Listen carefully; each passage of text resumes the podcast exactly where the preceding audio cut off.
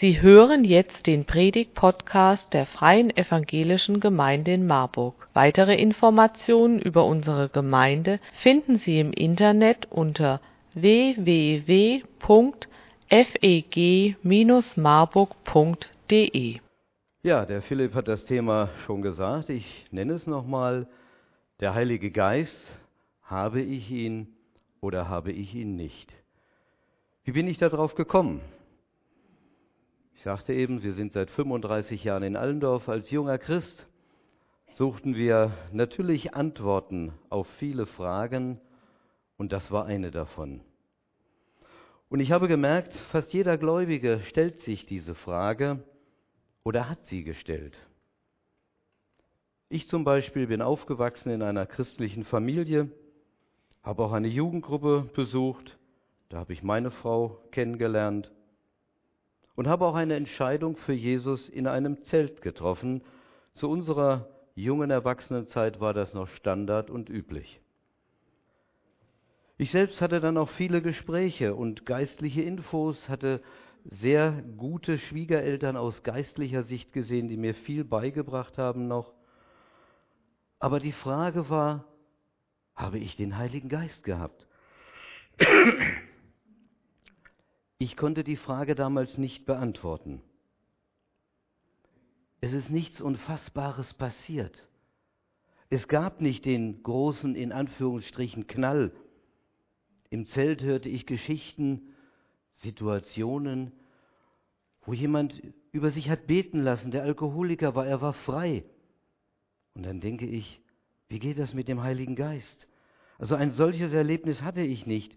Es gab auch keine besonderen Gefühle dabei. Was blieb, waren Zweifel. Wir sind nach Allendorf aus beruflicher Sicht umgezogen, die Ausbildung war beendet und dort haben wir uns eine geistliche Heimat gesucht. Wir gingen selbstverständlich auch in einen Hauskreis, ein Kreis junger Erwachsener wurde neu gegründet.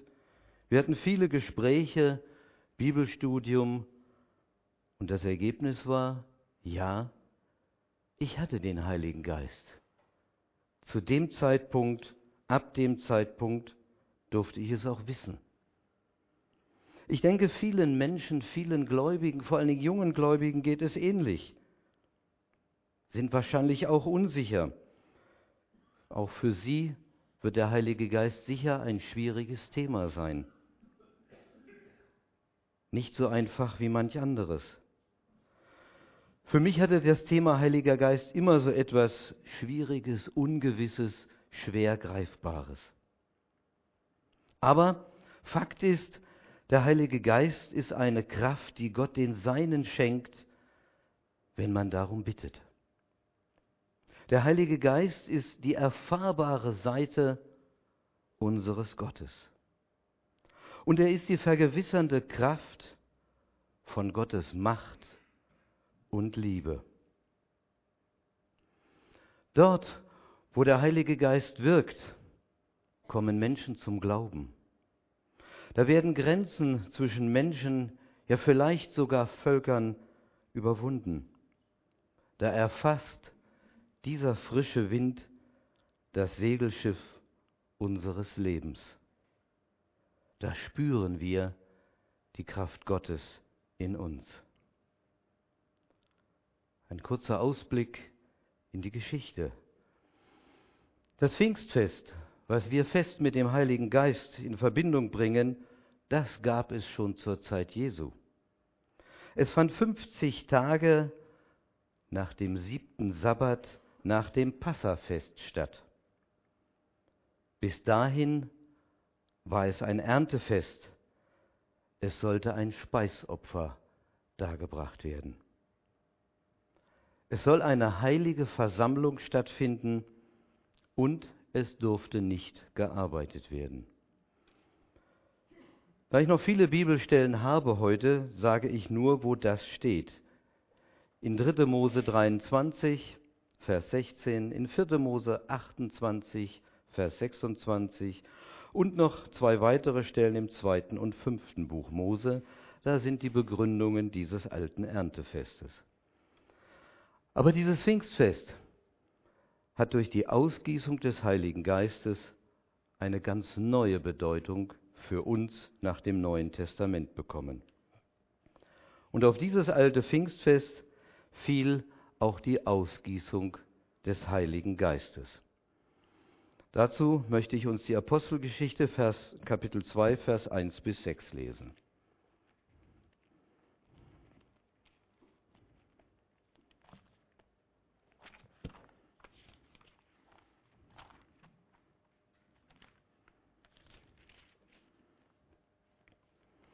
Apostelgeschichte 2, die Verse 1 bis 6. Am Pfingsttag waren alle versammelt. Plötzlich ertönte vom Himmel ein Brausen wie das Rauschen eines mächtigen Sturms und erfüllte das Haus, in dem sie versammelt waren. Dann erschien etwas, das aussah wie Flammen, die sich zerteilten wie Feuerzungen, die sich auf jeden einzelnen von ihnen niederließen und alle Anwesenden wurden vom Heiligen Geist erfüllt und fingen an, in anderen Sprachen zu sprechen, wie der Heilige Geist es ihnen eingab. Damals lebten in Jerusalem gottesfürchtige Juden aus vielen verschiedenen Ländern. Als sie das Brausen hörten, liefen sie herbei, bestürzt hörte jeder von ihnen die Versammelten in seiner eigenen Sprache reden. Wir hören, es sauste und brauste. Es tat sich etwas Erlebbares für unsere Sinne.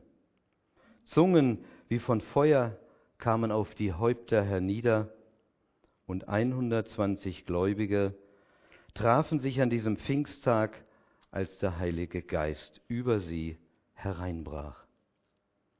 Sie redeten in Zungen beziehungsweise in ihrer eigenen Sprache. Eine neue Zeit war angebrochen. Dieses Ereignis vergaßen sie nicht. Ihnen war klar, wir haben den Heiligen Geist erhalten. Joel hatte das Jahrhunderte vorher prophezeit. Das lesen wir in Joel 3, Vers 1 bis 5. Ich möchte uns die Apostelgeschichte 2, Vers 17 lesen und 21.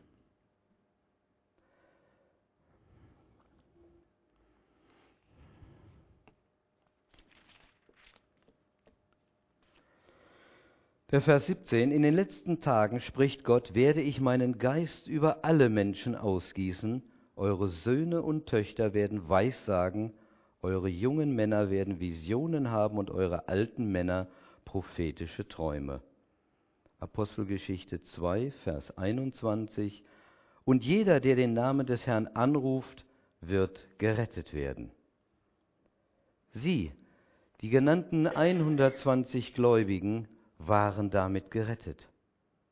Die Angst wich, ein neues Lebensgefühl machte sich breit, Mut und Zuversicht griffen um sich.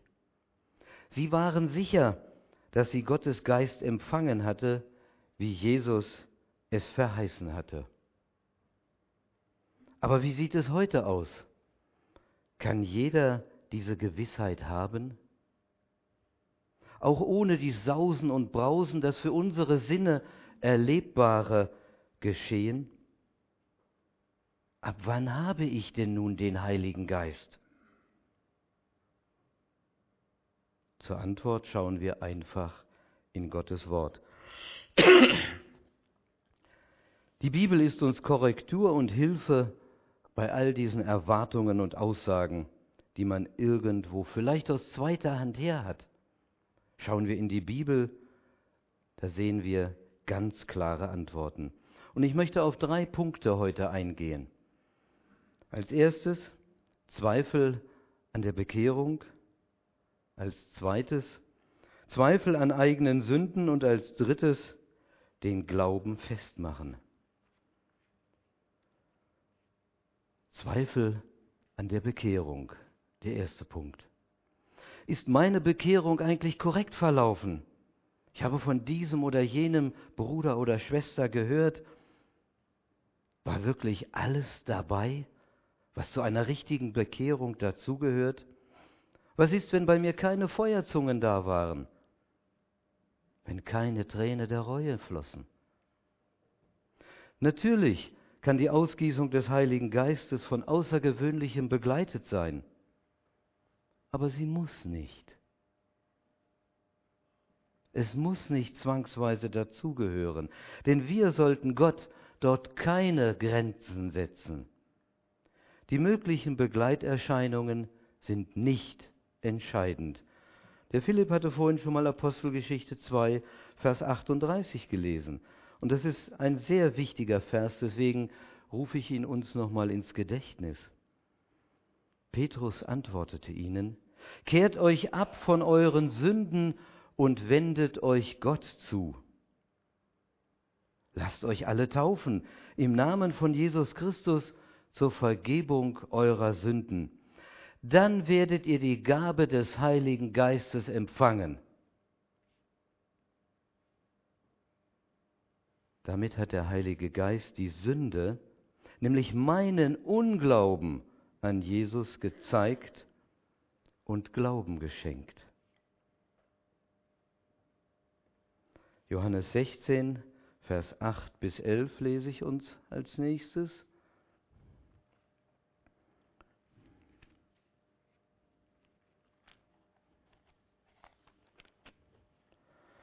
Johannes 16, Vers 8 bis 11.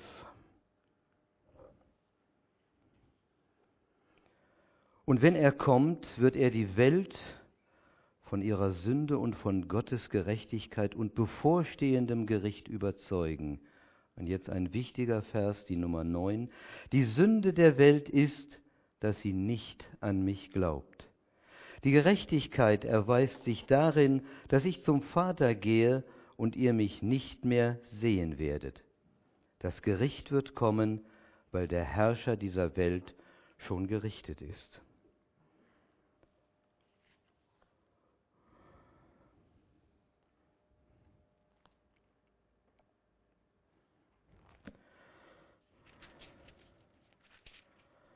Epheser 2, Vers 8 noch zur Ergänzung.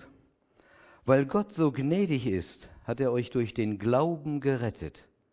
Und das ist nicht euer eigenes Verdienst. Es ist ein Geschenk Gottes.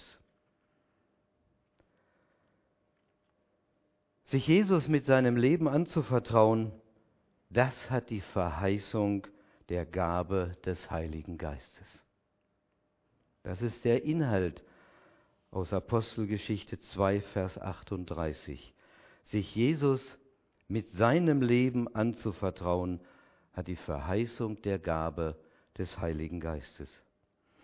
3000 Menschen kamen damals am ersten Pfingsten zum Glauben. Das lesen wir in Apostelgeschichte 2, 41. Und sie beschlossen damals ein anderes Leben zu führen und sie erhielten ganz klar den Heiligen Geist.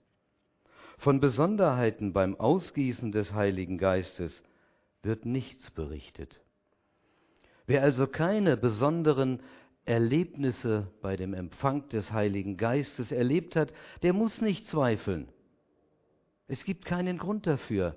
Das können Begleiterscheinungen sein, aber sie müssen nicht dazu in Erscheinung treten. Wir kennen sicherlich immer wieder von außen Kritikpunkte, wo es heißt, nur wer die Gabe der Zungenrede habe, habe den Heiligen Geist. Und dies sorgt immer wieder für Unruhe in unseren Gemeinden. So schön diese Gabe sein mag, ich habe keinen Beleg in der Bibel gefunden, dass es eine Quittung für den Empfang des Heiligen Geistes ist. Apostelgeschichte 2, Vers 38. Kehrt euch ab von euren Sünden und wendet euch Gott zu. Lasst euch alle taufen im Namen von Jesus Christus zur Vergebung eurer Sünden, dann werdet ihr die Gabe des Heiligen Geistes empfangen. Schluss aus. Das ist alles. Keine weiteren Bedingungen und keine weiteren Erscheinungen sind dafür erforderlich. Und Paulus hat gesagt, die Zungenreden ist eine Gabe unter vielen. Gott teilt Gaben zu, wie er will und wem er will. Und dazu lesen wir nochmal 1. Korinther 12, die Verse 1 bis 11.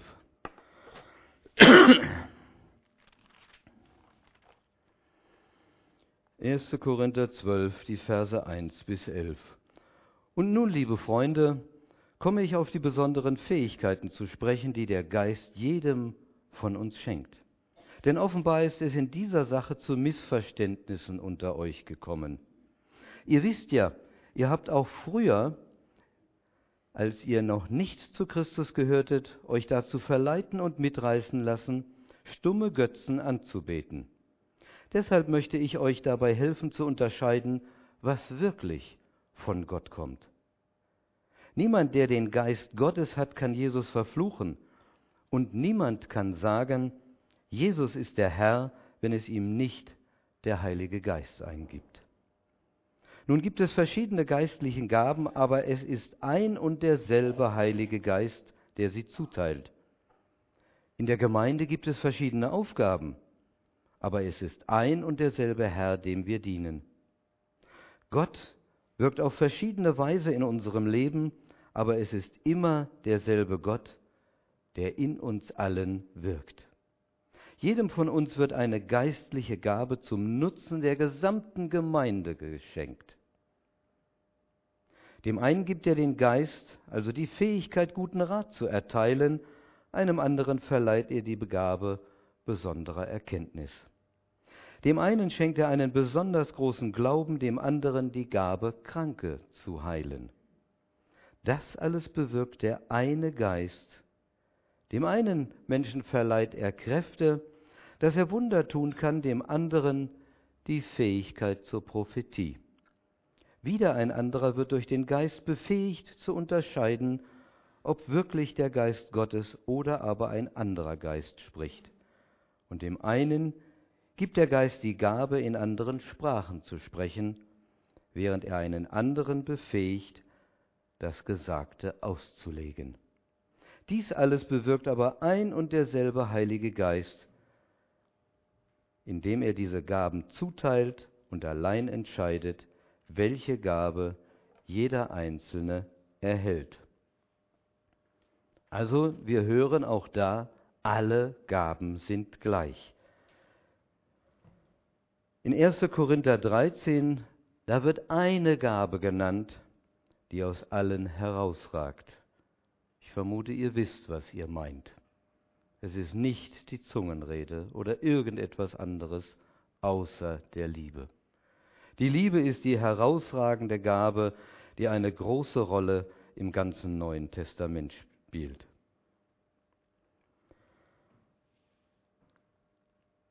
Zweifel an den eigenen Sünden.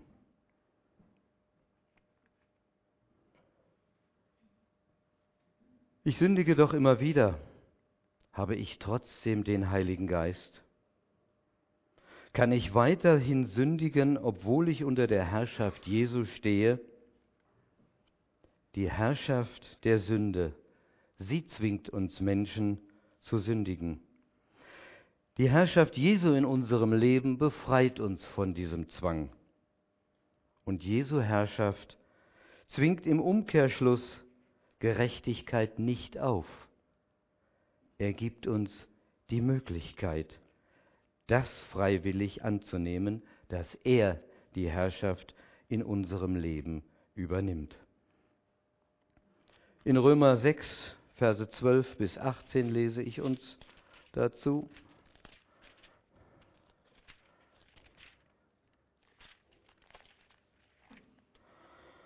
Römer 6, die Verse 12 bis 18. Lasst nicht die Sünde euer Leben beherrschen. Gebt ihrem Drängen nicht nach. nach. Lasst keinen Teil eures Körpers zum Werkzeug für das Böse werden, um mit ihm zu sündigen. Stellt euch stattdessen ganz Gott zur Verfügung, denn es ist euch ein neues Leben geschenkt worden. Euer Körper soll ein Werkzeug zur Ehre Gottes sein, so dass ihr tut, was gerecht ist. Die Sünde hat die Macht über euch verloren, denn ihr steht nicht mehr unter dem Gesetz, sondern seid durch Gottes Gnade frei geworden. Bedeutet das, dass wir weiter sündigen dürfen, weil Gottes Gnade uns vom Gesetz befreit hat? Natürlich nicht. Erkennt ihr denn nicht, dass ihr immer der Sklave dessen seid, dem ihr gehorcht? Ihr könnt die Sünde wählen, die, den, die in den Tod führt. Oder ihr könnt Gott gehorchen und seine Anerkennung bekommen. Gott sei Dank, denn früher wart ihr Sklaven der Sünde und nun habt ihr euch von ganzem Herzen der neuen Lehre unterstellt, die Gott euch gegeben hat. Jetzt seid ihr frei von der Sünde und dient stattdessen der Gerechtigkeit. Woher weiß ich, dass Gott trotz sündigen Lebens zu mir steht und ich den Heiligen Geist wirklich habe?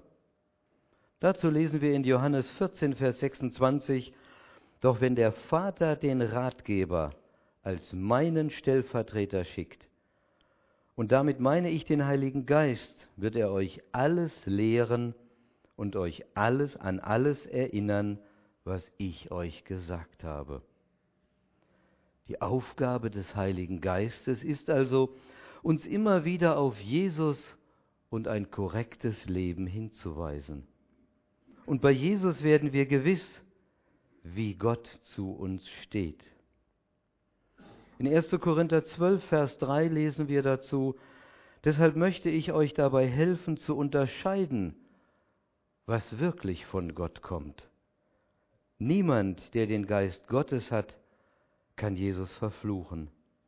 Und niemand kann sagen, Jesus ist der Herr, wenn es ihm nicht der Heilige Geist eingegeben hat. Also ein klarer und aufrichtiger, ein fester Glaube reicht aus, um sich gewiss zu sein, den Heiligen Geist zu haben.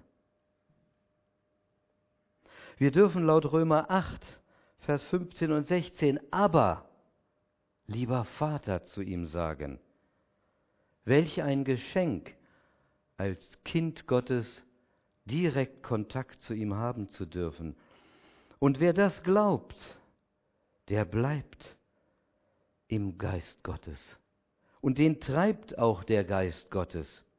Mehr ist nicht nötig, über Gottes Kraft und Geist gewiss zu sein. Den dritten Punkt, Glauben festmachen. Wir Menschen wären nicht Menschen, wenn wir nicht doch immer wieder anfangen würden zu zweifeln. Jeder kennt die Hochs und Tiefs einzelner Tage, einzelner Erlebnisse, einzelner Situationen. Ist mein Glaube dann auch in der Situation stark genug? Manches zieht mich dann auch herunter. Ist mein Glaube immer da? Und ist es mein wahrhaftiger Glaube? Diese Fragen tauchen immer wieder auf. Und dann taucht vielleicht auch die Frage wieder auf, habe ich wirklich? Und die Kinder sagen dann ganz wirklich den Heiligen Geist. Und die Bibel lehrt uns, nicht an unseren Glauben zu glauben, auch nicht an irgendein Mensch als Vorbild, sondern an Jesus Christus. Und dass er für mich ans Kreuz von Golgatha ging. Unser Glaube wird schwanken, solange wir leben. Und Anfechtungen kennen und wissen wir, wird es immer wieder geben. Aber der Liebesbeweis unseres Gottes, nämlich die Kreuzigung von Golgatha, die steht. Er wusste um unsere Schwachheit und hat uns gesagt, mit dem Glauben an ihn ist unser altes Leben gestorben und die Sünde hat keine Macht mehr. Das alte Leben ist begraben. Jesus hat mich befreit. Die Sünde hat keine Macht mehr über mich und wir brauchen nicht zweifeln. Und dazu lese ich uns zum Abschluss noch einmal den wichtigsten Vers von heute, Apostelgeschichte 2, Vers 38. Petrus antwortete ihnen, Kehrt euch ab von euren Sünden und wendet euch Gott zu. Lasst euch alle taufen im Namen von Jesus Christus zur Vergebung eurer Sünden, dann werdet ihr die Gabe des Heiligen Geistes haben. Und das dürfen wir jeden Tag wissen, dass der Heilige Geist an unserer Seite ist. Amen. Wir neigen uns zum Gebet. Lieber Vater im Himmel, du kennst unsere tägliche Lebenssituation. Du kennst unsere Schwachheit und unser Zweifeln. Doch du sagst uns immer wieder zu, wir sollen uns zu dir hinwenden, jeden Tag neu. Und dann sagst du uns zu, dass wir die, das Wirken deines Geistes haben dürfen, dass wir es in uns spüren dürfen. Und es muss keine besondere, immer wieder neue Erlebnissituation hinzutreten. Nein, wenn wir an dich glauben, stehst du zu uns direkt und auch über den Heiligen Geist und durch deinen Sohn Jesus Christus. Hilf uns, dass wir unsere Zweifel besiegen, dass du unseren Glauben stärkst, dass wir an deiner Seite, an der Hand deines Sohnes jeden Tag neu aufstehen und gehen dürfen. Ruf uns heraus aus unseren Zweifeln, ruf uns immer wieder neu unter deine Liebe. Segne du uns, Herr. Amen.